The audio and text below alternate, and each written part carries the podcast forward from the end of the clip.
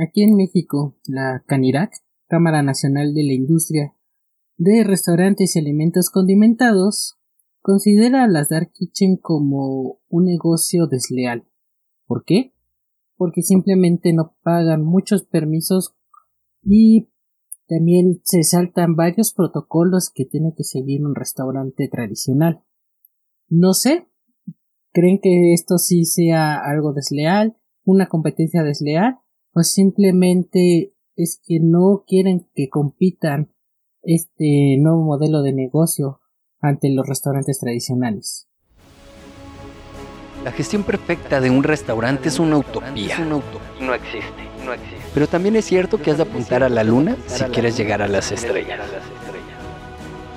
Bienvenidos a Restaurante 10X, el podcast donde desarrollamos una visión total, global, 360, para lograr el éxito en tu restaurante. Y para ello contamos con más de 10 expertos del sector que van a traernos en cada uno de los episodios sus mejores herramientas, estrategias de marketing, gestión y servicio. Tú que eres valiente, líder de tu restaurante y soñador, acompáñanos en esta utopía. ¡Arrancamos!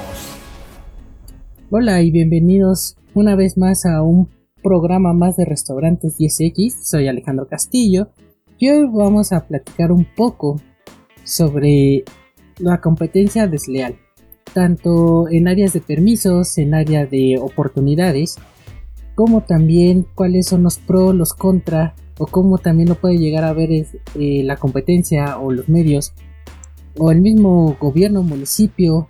Ahora sí que son muchas cosas que vamos a abordar. Es un tema muy amplio, de segunda vez les comento que es un tema amplio, tal vez un poco pesado, pero espero que lo escuchen todo completo, más que todo también porque quiero hablar de una forma un poquito más filosófica, más... No quiero entrar en un marco legal como tal, porque no creo que sea el caso ahorita, ya que todos los restaurantes y negocios tienen sus propios problemas.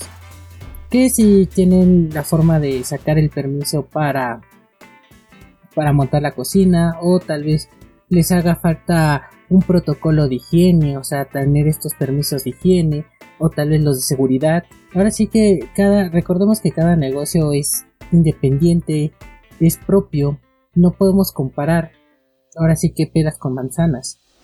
Pero, como les comentaba en un principio, aquí la cámara de eh, la Canirac está en contra de las Dark Kitchen o cocinas fantasmas por lo mismo de que ellos consideran que es una competencia desleal para los restauranteros tradicionales porque en el sentido como habíamos como había comentado en el programa pasado eh, aquí en México no piden tantos permisos o no se sacan tantos permisos como como en España por ejemplo porque si se mantienen ahora sí como la palabra lo dice muy dark muy oscuro muy oculto muchos aprovechan y lo ponen en sus casas y entonces no existe alguien que los pueda ir a regular o ir a pedir un permiso porque de plano desconocen mucho, creo que están más ocupados el gobierno eh, viendo otras cosas que ir a visitar a alguien en su casa para saber si están preparando algo o, o cómo están trabajando ahí.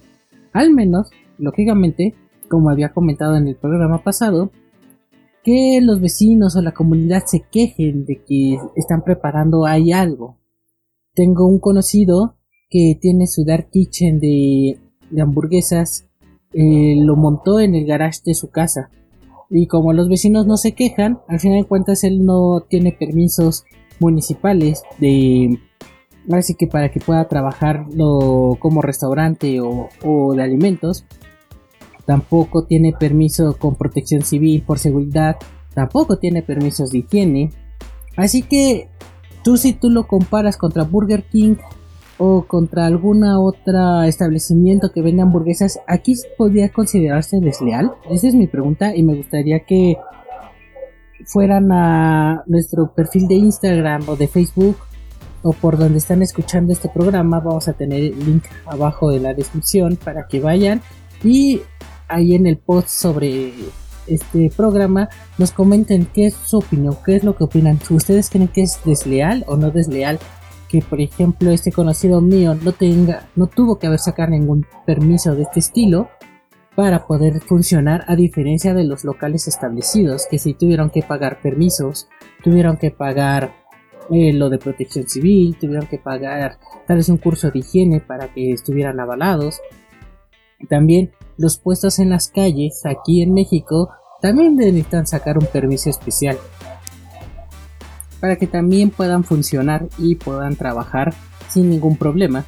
Pero entonces, aquí la pregunta es, lógico, el de la persona de Dark Kitchen no va a pensar que está haciendo mal porque simplemente está trabajando, pero muchas personas empiezan a quejar sobre esto, la gente que está dentro del sistema, vamos a decir, porque la persona, el cliente que está pidiendo a la Dark Kitchen, bueno, pues eso a ellos no les importa mucho, ¿no?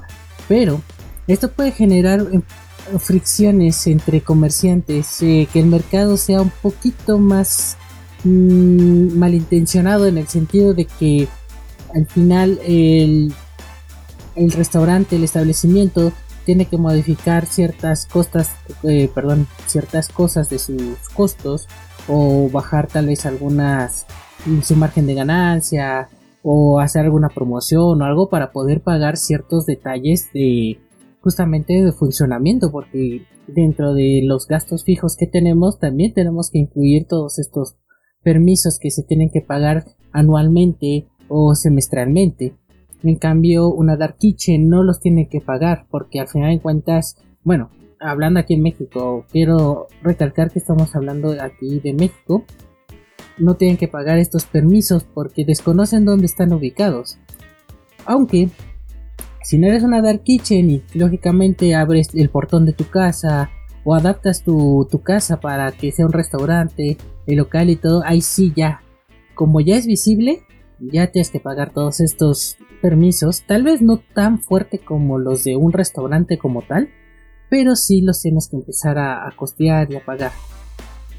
Ahora, aquí también algo que tiene muy desleal, vamos a decirlo así, es la forma en trabajar, ¿no?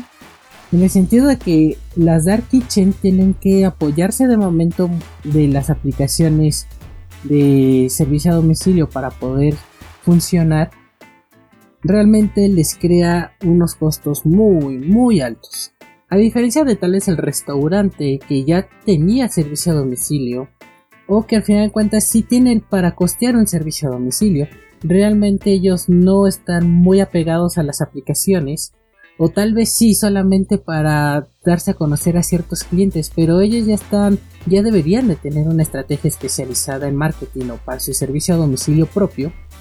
Y entonces aquí podríamos invertir un poco la balanza también podríamos decir que para las Dark Kitchen es una descompetencia, una competencia desleal que ellos tengan que pagar más comisiones para poder funcionar, para poder trabajar y los restaurantes que ya tienen nombre, que ya llevan un poco de tiempo, pues realmente les ha costado, sí.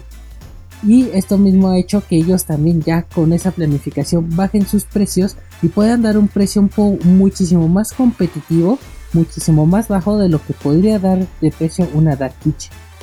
Porque vamos a pensar tal vez una marca de, hamburguesas que ya lleva mucho tiempo en el mercado, ya tiene dos, tres sucursales, sus insumos o tal vez sus costos están muy bajos y tiene un buen margen.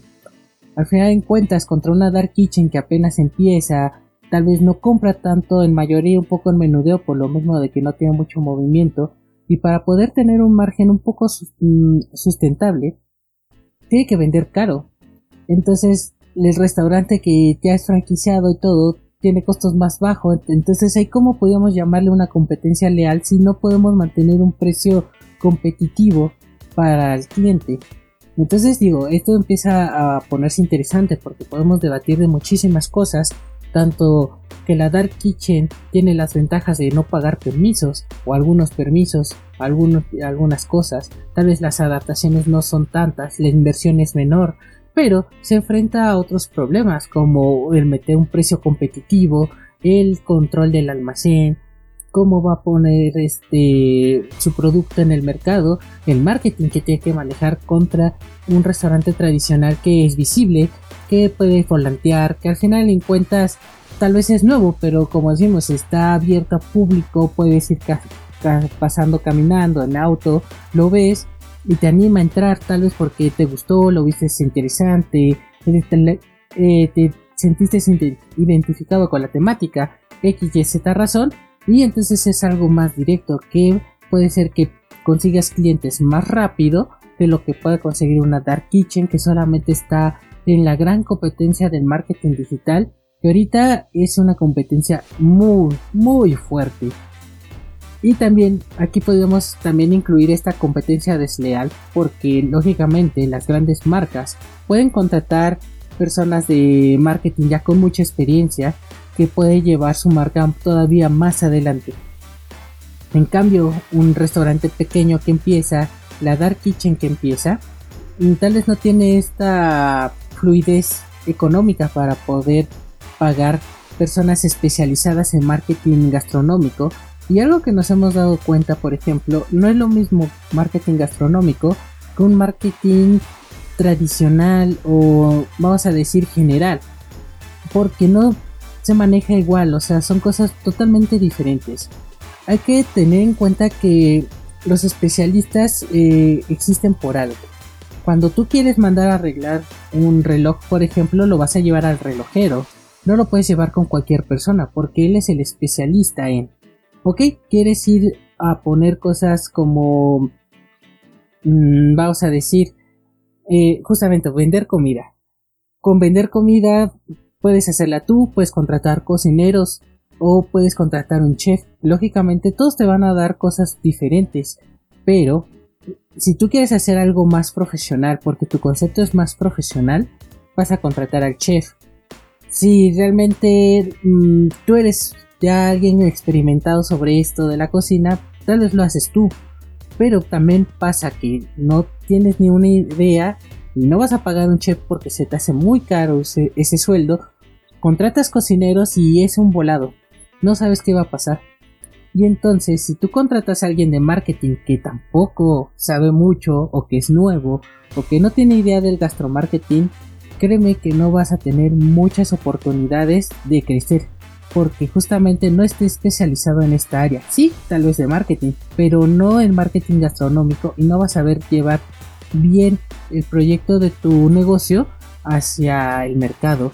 Y entonces tú vas a sentirte un poco presionado, de seguro, porque tú ves que las grandes marcas están haciendo varias cosas interesantes, porque ellos sí tienen esa fluidez y tú no, no estás teniendo esa evolución como tú pensabas y te vas a, vas a sentir que es una que no es una buena competencia. ¿Cómo tú vas a competir con esas personas? No es algo como que podamos estar al mismo nivel.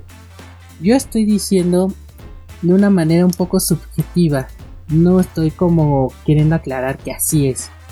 Al final de cuentas, si todos crean un buen plan, desde un principio, un buen plan de negocio, te pones metas y vas haciendo poco a poco las cosas, no necesitas invertir grandes cantidades de dinero para empezar a ver estos beneficios o estas cosas que, a la larga, a corto, mediano y largo plazo te van a traer muchos beneficios y tu negocio va a empezar a crecer.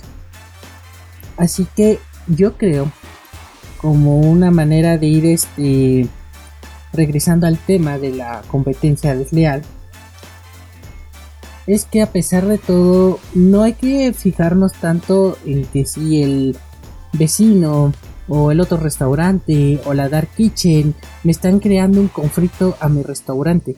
En vez de estarnos quejando y pensando que es una competencia desleal porque yo estoy vendiendo hamburguesas y resulta que dos casas adelante se puso una Dark Kitchen a venderse hamburguesas y aparte se puso una franquicia a un, tres cuadras de donde yo vendo hamburguesas y todos tienen precios diferentes y ya no sé yo cómo hacer y yo empecé y siento que todo esto se está saliendo de control porque no, no hay nada competitivo y es una competencia desleal sabiendo que yo era el que estaba vendiendo hamburguesas.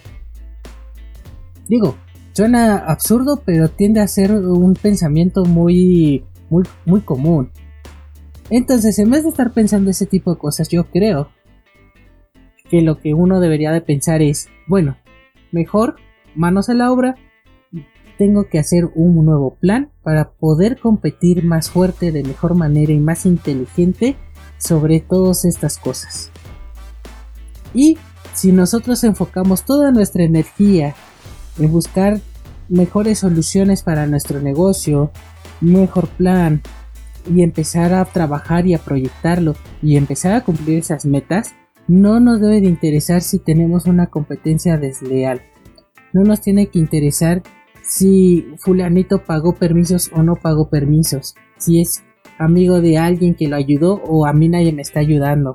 O que si al final en cuentas este producto lo están vendiendo muy bajo y ellos tal vez no están teniendo ganancias, pero para mí es una competencia desleal porque yo tengo mi producto más alto y no me lo cobra. No, mejor pensemos cómo hacer que mi producto justifique ese precio, cómo hacer que mi cliente o llegar a ese cliente meta que me va a comprar. El interesarme más el cómo hacer atraer a esas personas a mi, a mi negocio o les llegue esa información. Por eso, no hay que ver la competencia desleal como una desventaja, hay que verla como una oportunidad, una oportunidad para crecer, para podernos ponernos a trabajar y dar mejor una mejor competencia en el mercado. Nosotros evolucionar. Al momento que evolucionamos y hacemos mejores las cosas, también vamos a ofrecer un mejor servicio, un mejor producto al cliente y el cliente lo va a hacer la dar a conocer, va a ser nuestro portavoz y va a empezar a traer más y más y más. Así que en conclusión yo puedo decir que no veamos tanto estas competencias desleales. Si tú tienes que pagar permisos, págalos.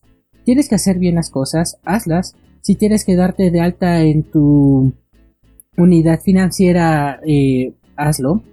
Si tienes que hacer tus declaraciones, hazlo. Paga tus impuestos, haz todo bien, haz todo bien, haz tu plan de marketing bien, haz tus escandallos bien. Y entre mejor vayas haciendo las cosas y mejor desarrolles planes y de soluciones, tu negocio va a ir levantando y va a ir encaminando de una mejor manera. No te quejes si hay una descompetencia desleal o si estás en un fast food y tú vendes eh, tacos y se puso otra taquería, que no te importe.